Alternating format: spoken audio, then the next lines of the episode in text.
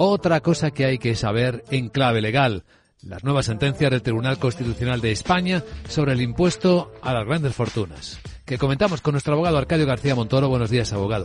Buenos días, Vicente. ¿De qué hablamos? Pues de que no han prosperado estos recursos de inconstitucionalidad presentados por la Junta de Andalucía y por la Junta de Galicia contra este impuesto, que en principio es temporal, de solidaridad sobre grandes fortunas. Como era de esperar, han seguido el camino del recurso planteado por el Consejo de Gobierno de la Comunidad de Madrid. No cree el Tribunal Constitucional que invada competencias autonómicas en relación al impuesto del patrimonio porque no lo, modifica, no lo modifica, sino que lo complementa. ¿Y qué dicen las sentencias sobre la vulneración de la seguridad jurídica?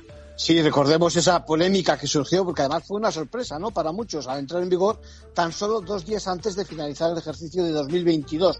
Pues bien, tampoco vulnera el principio de seguridad jurídica.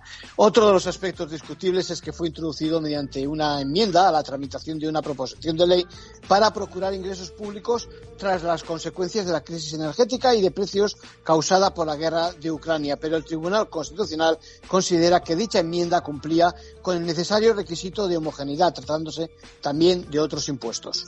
En conclusión, pues poco queda por hacer contra este impuesto, es de esperar similares impuestos en sucesivos ejercicios, aunque resulta significativo los votos particulares discrepantes de cuatro de los magistrados, que sí que lo consideran inconstitucional, sorpresivo y un menosprecio a principios democráticos. Sí, son muchos votos. Gracias, abogado.